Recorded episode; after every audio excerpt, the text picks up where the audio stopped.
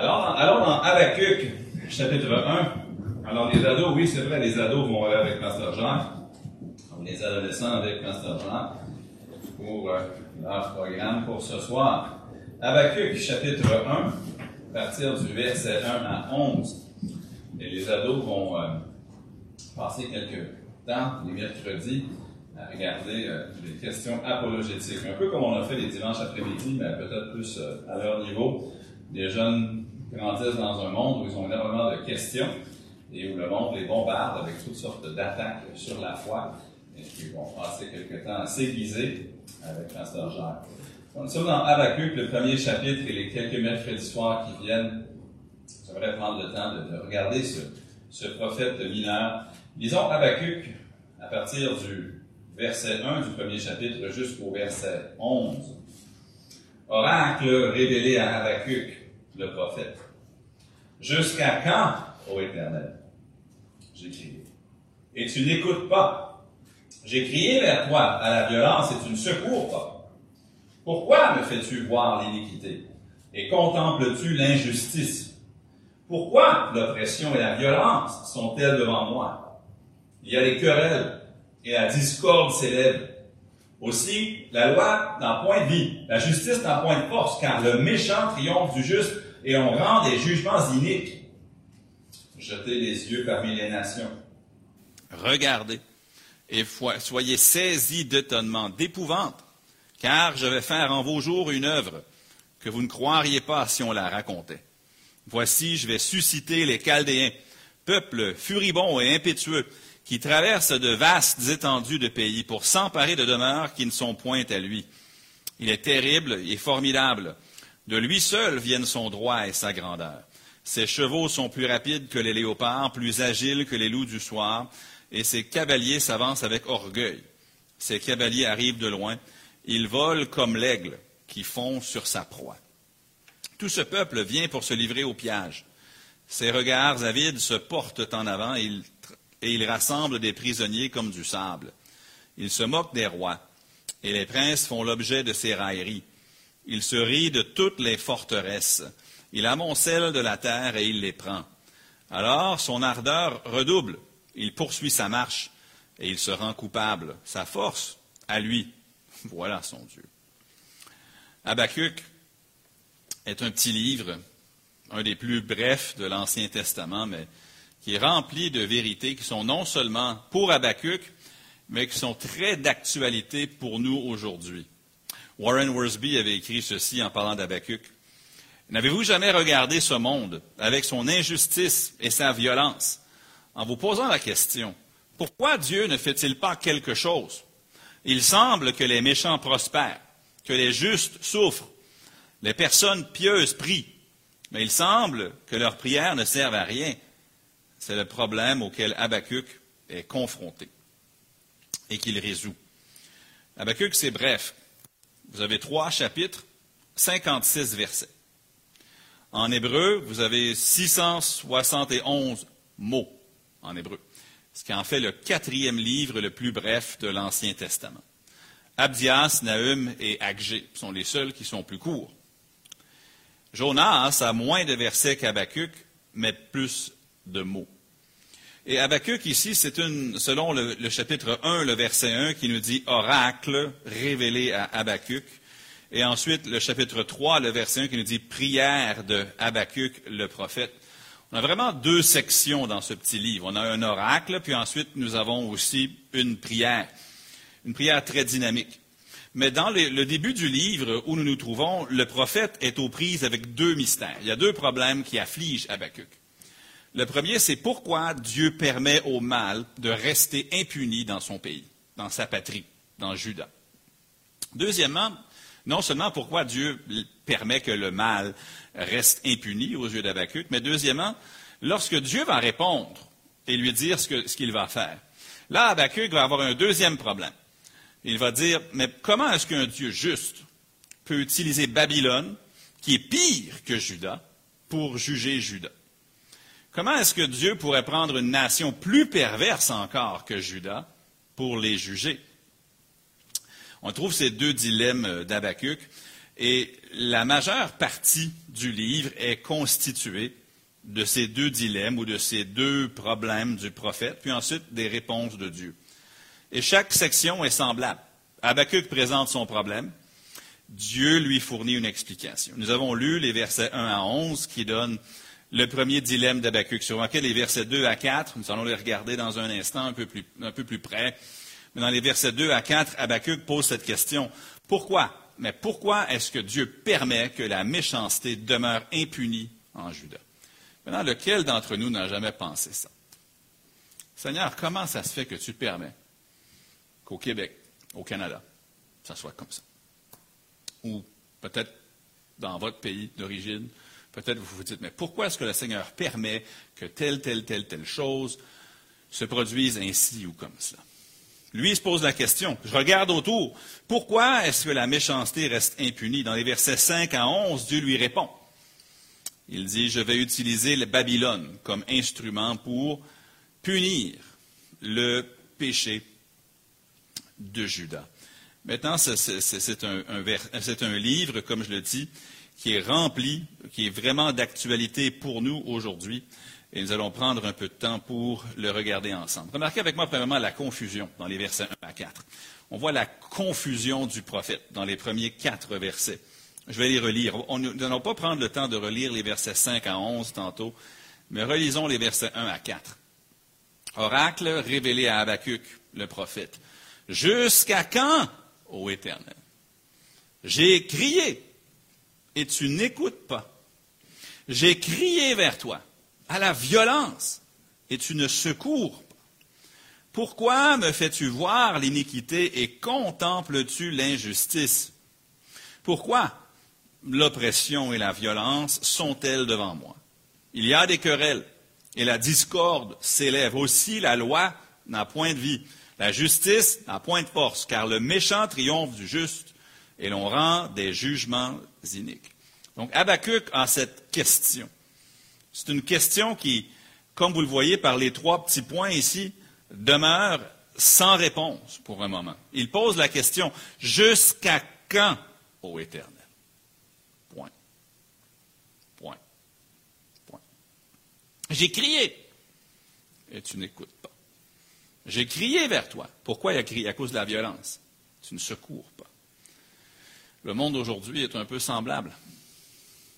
L'agitation croissante, la montée du terrorisme et des tragédies de plus en plus nombreuses, des traumatismes sans précédent, la pollution qui augmente, euh, des tensions internationales, des épreuves, et on dirait parfois que le monde ressemble à une bombe qui pourrait exploser. Ils ont même ce qu'ils appellent en anglais le Doomsday Clock, ou l'horloge de la dernière heure. Et ils mettent toujours l'aiguille tellement près de minuit. Si quelque chose de plus arrive, on pourrait avoir une guerre nucléaire et là, ils vont affoler les gens. Mais les gens qui réfléchissent à ces choses-là commencent à se poser des questions. Juste dans la dernière semaine, j'ai eu l'occasion de parler avec des gens qui ne font pas partie de notre Église et qui se posent la question, notre monde s'en va où? Où est-ce que ça s'en va? J'écoutais euh, dans un média une enseignante qui se posait les questions, mais où s'en va notre système d'éducation? Elle, elle travaillait pour le ministère de l'Éducation, elle posait la question, mais où est-ce que ça s'en va? Puis elle, elle disait, c'est une inconvertie, elle disait, je pense qu'il y a peut-être des choses qu'on ne devrait pas dire aux jeunes enfants. On lui demandait d'enseigner des choses à des enfants, puis elle trouvait que les enfants sont trop jeunes pour apprendre ces choses-là, mais le gouvernement veut qu'elle l'enseigne. Mais pourquoi, pourquoi, pourquoi les gens se posent la question, l'oppression, pourquoi l'injustice, pourquoi les hommes mauvais prospèrent-ils, pourquoi les justes souffrent, pourquoi Dieu ne fait pas quelque chose, pourquoi Dieu ne va pas nettoyer ceci, cela, pourquoi, pourquoi et pourquoi? Même dans notre Église, nous avons des gens qui sont au Canada à cause que dans le pays d'origine, il y avait des choses qui ressemblent à ce que Habakkuk vit ici. Des choses horribles, des choses qui ne devraient pas se faire, de la violence, de la guerre de l'injustice, de l'oppression. Et c'est une question ici que Habakkuk pose qui n'est pas seulement de son époque, mais qui traverse les siècles. Et dans le livre d'Habakkuk, Habakkuk reçoit une réponse. ne fait pas que poser la question, Dieu lui répond. Le livre, c'est un dialogue avec Dieu, entre Habakkuk et Dieu.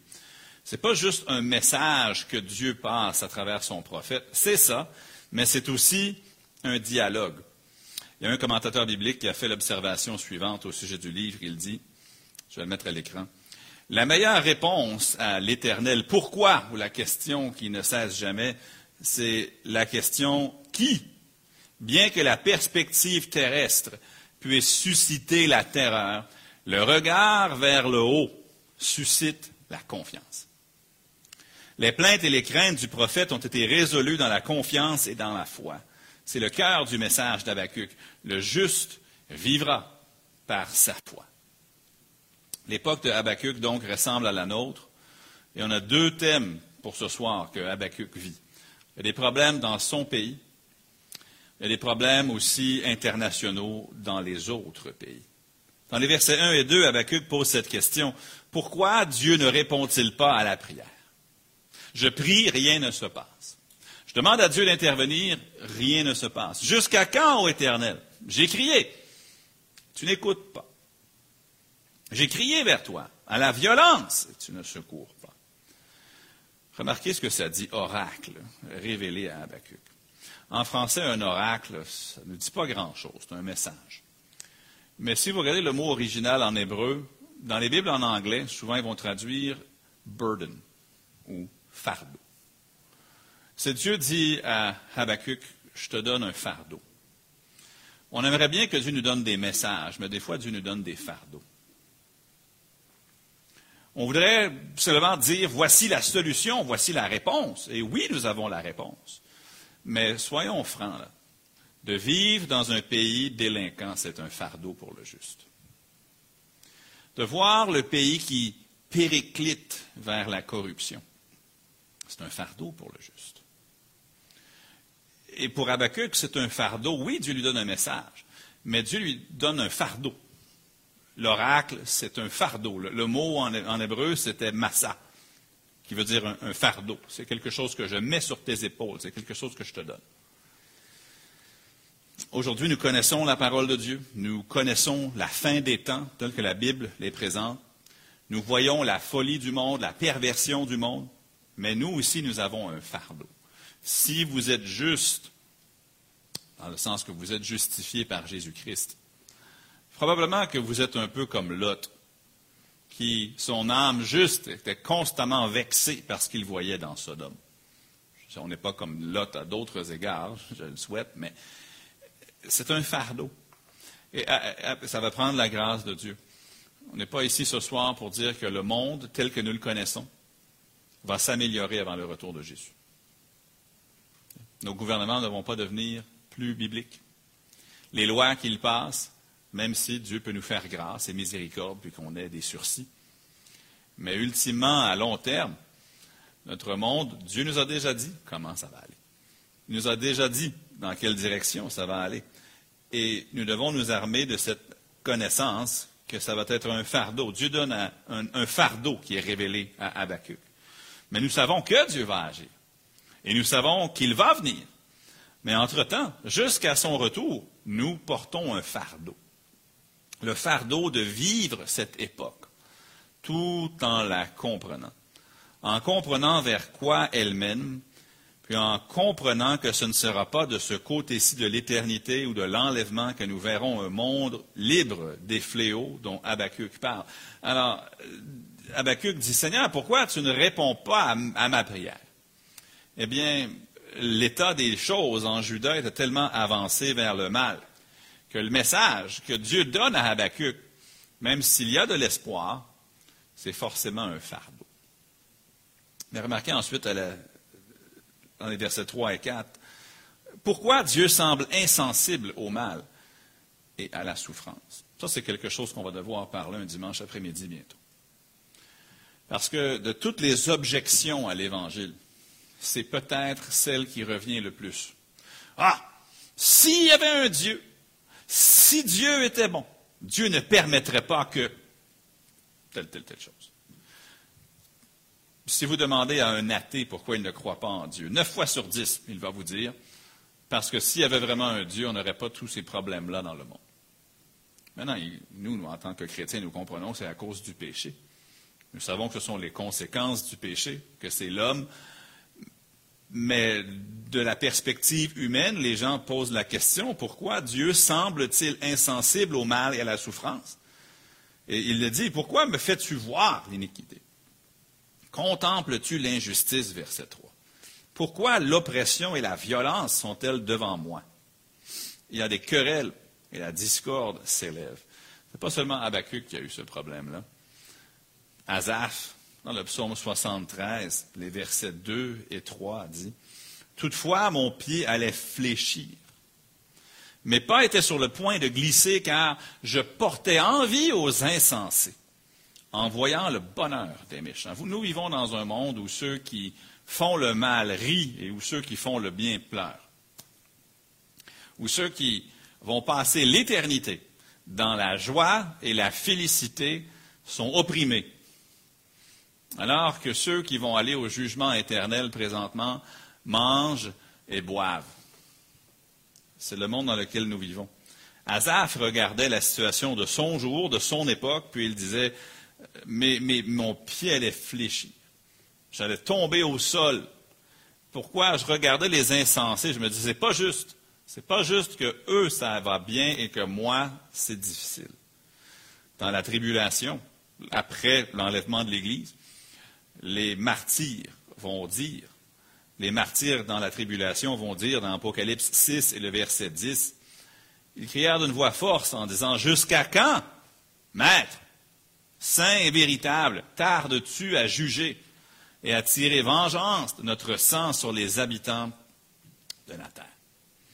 De toutes les époques, et même dans l'avenir, ceux qui sont justes se posent la question, Seigneur, quand quand vas-tu faire? Et jusqu'à quand vas-tu laisser faire? Que ce soit Azaph, que ce soit Habakkuk, que ce soit les martyrs de la tribulation, Dieu a toujours la réponse à ceux qui se demandent jusqu'à quand.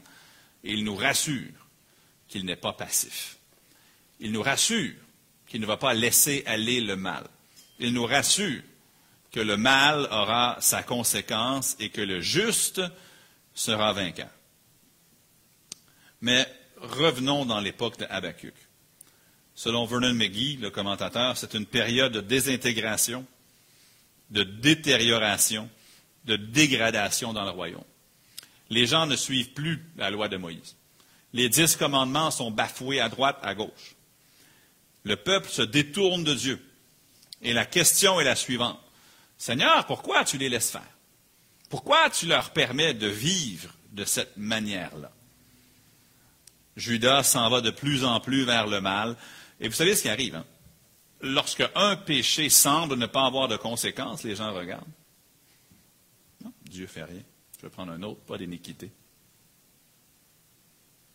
Je vais en prendre un autre puis un autre, puis un autre, puis un autre, puis un autre, puis les gens finalement se disent Ah, ben Dieu nous laisse faire. En Ecclésiaste 8, le verset 11, ça dit Parce qu'une sentence contre les mauvaises actions ne s'exécute pas promptement, le cœur des fils de l'homme se remplit en eux du désir de faire le mal.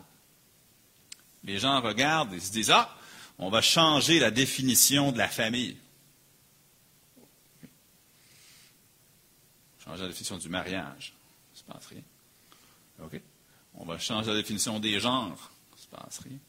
Ils pensent qu'ils peuvent constamment tout changer ce que Dieu a dit sans conséquence. Et les croyants disent Seigneur, quand est-ce, jusqu'à quand est-ce que tu vas aller? Laisser aller? On doit se rappeler que oui, nous portons cette question d'Abacuc dans nos pensées souvent. Et le livre d'Habakkuk était pour Judas Mao qu'il s'applique à nous. Parce que nous avons la même question. Seigneur, pourquoi? Pourquoi tu laisses faire ce que nous voyons? Pourquoi est-ce que tu laisses la fibre de la société se dégrader ainsi? Pourquoi est-ce que, comme il dit au verset 4, oui, la loi n'a point de vie, la justice n'a point de force? Pourquoi est-ce que le méchant triomphe du juste? Alors on a la confusion. Mon deuxième point, j'ai pris un mot un peu fort. peut-être brutal, mais qui image, à mes yeux, les versets 5 à 11. Marquez l'explosion. Parce que tout ce que Judas pense avoir comme paix, ça va faire boum. Tout ce qu'ils pensent avoir comme sécurité dans leur péché, ça va s'écrouler, s'effondrer en un instant. Dans les versets 5 à 11, Dieu parle. Dans les versets 1 à 4, c'est Habakkuk qui parle. Et ensuite, dans les versets 5 et suivants, c'est l'Éternel qui parle. Dans les versets 5 à 11. Et Dieu leur dit, ah, jetez les regards parmi les nations. Regardez et soyez saisis d'étonnement, d'épouvante, car je vais faire en vos jours une œuvre que vous ne croiriez pas si on la racontait. Dieu n'est pas passif. Il n'est pas inactif, il n'est pas ignorant. Dieu sait ce que l'homme fait et il sait exactement les conséquences qu'il va imposer à l'homme qu'il provoque et à l'humanité qui cherche à se moquer de lui. Il, le sait. Habakkuk posait des questions rhétoriques jusqu'à présent, c'est-à-dire des questions qui n'exigent pas nécessairement une réponse. Les, Juifs, quand ils se lamentaient, c'est ce qu'ils faisaient. Ils posaient des questions qui allaient demeurer sans réponse. Une forme de poésie, si on veut. Mais Dieu ici choisit de répondre. Il choisit de répondre à son prophète. Il ouvre le rideau de l'avenir, puis il laisse Habakkuk voir l'avenir. Il montre à son prophète qu'est-ce qui va venir à cause de la décadence de Judas. Dans le verset 5, je l'ai déjà lu ici, mais il dit, je vais faire en vos jours une œuvre que vous ne croiriez pas si on vous la racontait. Maintenant, vous et moi, nous avons un gros avantage sur Habakkuk. On peut retourner à la maison ce soir, puis on peut lire le prophète Daniel. Puis on peut voir qu'est-ce qui va arriver dans la suite des temps. On peut retourner chez nous ce soir, puis on peut lire Apocalypse. Et on peut voir qu'est-ce qui va arriver dans la suite. On peut lire un Thessaloniciens 4, on peut lire un Corinthiens chapitre 15, on peut lire deux Thessaloniciens, on peut lire, euh, je peux continuer. Nous, nous avons l'avantage. Habakkuk n'avait pas cet avantage-là. Lui, il ne sait pas. même Habakkuk est quelque peu confus parce qu'il se dit, d'un côté, ne sommes-nous pas la nation élue? En fait, remarquez ce que dit au verset 12. N'es-tu pas de toute éternité, éternel mon Dieu, mon Saint? Nous ne mourrons pas, Ô Éternel, tu as établi ce peuple pour exercer tes jugements. Ô mon rocher, tu l'as suscité pour infliger, tes châtiments. Seigneur, tu ne peux pas nous détruire. On est ton peuple élu, c'est à travers nous que tu dois faire venir le Messie. Euh, c'est à travers nous que la descendance d'Abraham, Jésus-Christ, doit venir. C'est nous. Tu ne peux pas nous détruire. Maintenant, Habakkuk ne comprend pas qu'ils vont aller en exil pour 70 ans, puis ensuite revenir. Mais Habakkuk a un autre problème ensuite, on va l'étudier la semaine prochaine, c'est qu'il se pose la question, mais comment, Seigneur, peux-tu prendre Babylone, qui est pire que nous, pour nous juger? Mais pour le moment, la, la vérité qui nous préoccupe ce soir, c'est que Dieu n'est pas passif et non, Dieu n'est pas inactif. Alors vous et moi, ce soir, nous avons un fardeau. C'est le fardeau de savoir que l'époque dans laquelle nous vivons ne va pas s'améliorer sans le retour de Jésus-Christ. C'est le fardeau de savoir, cependant, que même si nous aurons des tribulations dans ce monde, le jour vient où nous serons délivrés, mais que ceux qui auront rejeté Jésus-Christ seront condamnés dans un enfer éternel. Que toute œuvre recevra sa rétribution. De regarder des gens dans la vie de tous les jours et de savoir que cette personne-là va passer l'éternité quelque part et qui ne se tourne pas vers Jésus-Christ, un jour, ils vont se tenir devant le Seigneur Jésus-Christ au jugement du grand trône blanc et les livres seront ouverts. Et un livre va prouver que leur nom n'est pas dans le livre de vie. Et ensuite, ils vont être jugés selon leurs œuvres.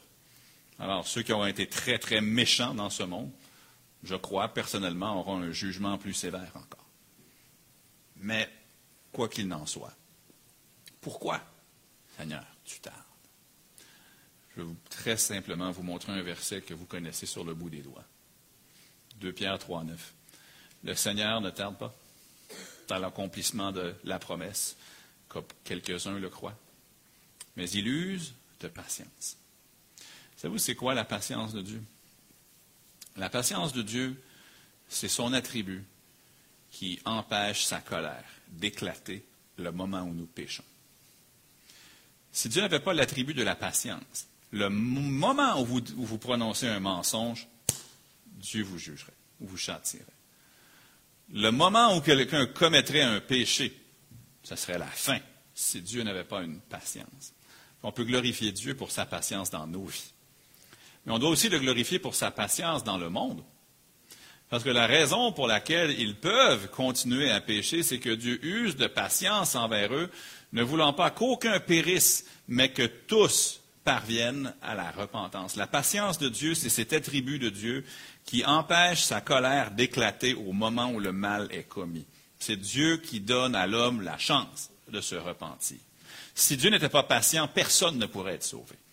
Parce que dès le moment où ils commettent leur premier péché, ce serait la fin.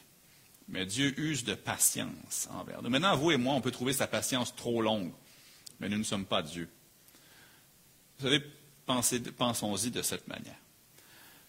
Plus Dieu a une patience longue, des fois le mot longue est limité plus ça nous montre la grandeur de son amour, n'est-ce pas? Si Dieu donnait un peu de patience, ça, on pourrait dire, ah, ben, Dieu leur a donné cinq ans pour se repentir. Même, même dans Genèse, lorsque Dieu leur a envoyé le déluge, il leur dit, ces jours seront de 120 ans. En d'autres mots, dans 120 ans, j'envoie le déluge. Pensez-y, là. Ils ont 120 ans pour, se repentir. Dieu est patient. Parce qu'à cette époque-là, toutes leurs pensées se tournaient tous les jours uniquement vers le mal. Et Dieu leur dit dans Genèse chapitre 6, je crois, 120 ans. Il envoie Jonas. Il aurait pu envoyer Jonas à Nénive et leur dire La fête est finie. Non, qu'est-ce que Dieu leur a dit? 40 jours et Ninive sera détruite. 40 jours. Il y avait 40 jours, Dieu est patient. Et aujourd'hui, Dieu ne tarde pas dans l'accomplissement de sa promesse. Ce n'est pas qu'il est aveugle, ce n'est pas qu'il est ignorant, ce n'est pas qu'il va laisser aller le mal. Mais il use de patience. Remarquez le verset 6. Voici, je vais susciter les Chaldéens. Le mot susciter est bien choisi. C'est-à-dire, susciter, ça veut dire dire faire à quelque chose que ça se tienne debout, ou que ça se lève, que ça se mette sur ses pieds. Dieu voit Judas qui dégraisse, régresse, avance dans le péché. Puis un jour, Dieu dit, Babylone, Babylone se lève. Babylone va piller Judas, amener les jeunes et les nobles à Babylone, laisser le pays dévasté, partir avec les ustensiles du temple, les humilier. Puis ensuite, un jour, Dieu envoie un message. Méné, méné, tekel ou farcine. La main qui crie sur le mur, alors que Belshazzar fait son festin cette nuit-là. Les Mèdes et les Perses, Dieu a dit à Babylone, couche-toi. Puis là, il a dit aux Mèdes et aux Perses. Puis il se lève. Puis quand il finit avec eux, il a dit, les Mèdes et les Perses, c'est terminé. Alexandre le Grand, toi, prends le contrôle, puis les Grecs se lèvent. tout ce que je veux dire, c'est que Dieu est en contrôle de l'histoire. Mais Dieu est patient ne voulant pas qu'aucun périsse, mais que tous arrivent à la repentance. Il se dit des choses ridicules aujourd'hui dans les médias. Complètement sottes. Il y a des lois qui sont passées qui attaquent non seulement la Bible, mais les principes élémentaires de la création de Dieu. Puis moi, en tant que chrétien, je dis Seigneur, jusqu'à, jusqu'à quand? Ça va aller jusqu'à où?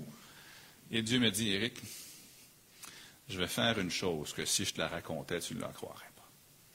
Maintenant, moi, je la crois parce que je l'ai lu dans sa parole, mais en figure, de style, si je ne l'avais pas vu dans la Bible, on aurait la misère à y croire. Je suis patient parce que je ne veux pas qu'aucun périsse. Et comme on l'a vu tantôt dans, dans les gens pensent, les gens, au lieu d'utiliser la patience de Dieu, comme ça dit dans Romains chapitre 2, le verset 4, méprises-tu les bontés de Dieu? ne réalisant pas que la bonté de Dieu te pousse à la repentance. Mais eux se disent, oh, je prends un pas, Dieu me laisse faire. Je fais un autre pas dans le péché, Dieu me laisse faire. Alors que Dieu dit, non, Je suis patient pour que tu te repentes. Mais le jour, j'ai juste à susciter quelqu'un et c'en est fini. Habakkuk trouve sa réponse, c'est que non, Dieu n'a pas oublié, et non, Dieu n'est pas en train de ne pas écouter, non, Dieu ne va pas contempler l'injustice, non, Dieu ne va pas laisser l'oppression, la violence de Judas continuer, non, Dieu ne va pas laisser la loi sans vie, ne va pas laisser la justice sans force, non, le méchant ne va pas toujours triompher du juste, et non, on ne va pas toujours rendre des jugements iniques. Vous savez, tout ce que nous voyons aujourd'hui comme mouvement militaire ou politique ou autre, Dieu est en contrôle de tout. Il suscite un, il suscite l'autre. Même l'Antéchrist, lorsque Dieu va enlever son Église, il va dire, OK, vas-y. L'Antéchrist va se penser en plein pouvoir, va faire alliance avec Israël, il va souiller le temple, il va trahir Israël, puis au bout de sept ans, Dieu va dire, OK, c'est assez. Et puis, le Seigneur va venir sur son cheval blanc, puis ça va être ça. Établir son royaume. Dieu est en contrôle de tout.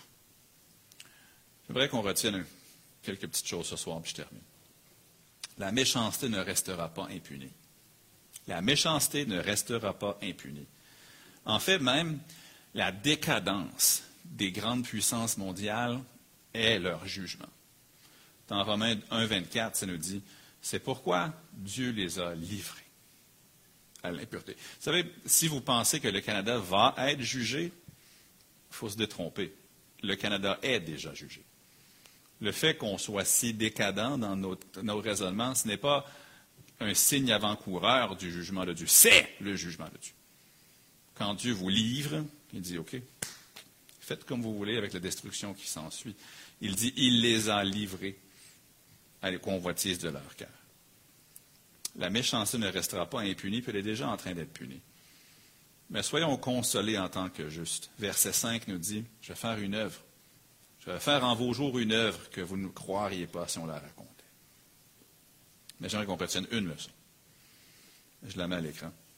Si on peut retenir une chose ce soir, que ce soit ceci. La perspective terrestre peut susciter la terreur. Mais le regard vers le haut nous donne la confiance. Ça, ça suscite la confiance. Nous avons, si vous méditez ce livre et que vous gardez vos pensées ici, vous aurez la paix. Si vos pensées sont dans votre téléphone ou dans la radio ou dans la télévision, euh, non, la paix ne s'y trouve pas. En fait, pour le juste, votre âme va être irritée. Je ne dis pas de ne pas regarder les nouvelles. Moi, je les regarde, je les écoute, je me, je me tiens informé. Mais la méditation de mon cœur ne doit pas être ça. La méditation de mon cœur doit être ici. Parce que c'est ici qu'est la réalité ultime. L'homme pense s'en tirer, mais non, non, non. L'homme ne fait que profiter de la patience de Dieu. Mais nous, en tant que chrétiens, nous avons un fardeau. Pas juste un message à prêcher, oui, nous prêchons l'Évangile, mais armons-nous de cette pensée. Nous aurons le même fardeau que Habakkuk. De vivre dans ça, tout en sachant ce qui vient, mais avec la mission, le message d'avertir que ça s'en vient, afin que les gens se tournent vers Jésus-Christ. On va poursuivre mercredi prochain avec l'étude d'Habakkuk. On va reprendre au verset 12 la semaine prochaine. on va regarder maintenant la prochaine fois Habakkuk qui euh, se pose la question. Ouais, mais tu prends Babylone. Babylone sont encore pires que nous. Comment peux-tu faire une chose pareille? Alors ça, ça va être pour la semaine prochaine. On va continuer avec le prophète Habakkuk. Évidemment, on va aller dans le chapitre 2 après, verset 4. Le juste vivra par sa foi. Mais on va prendre nos listes de prières ce soir. J'aimerais qu'on prenne le temps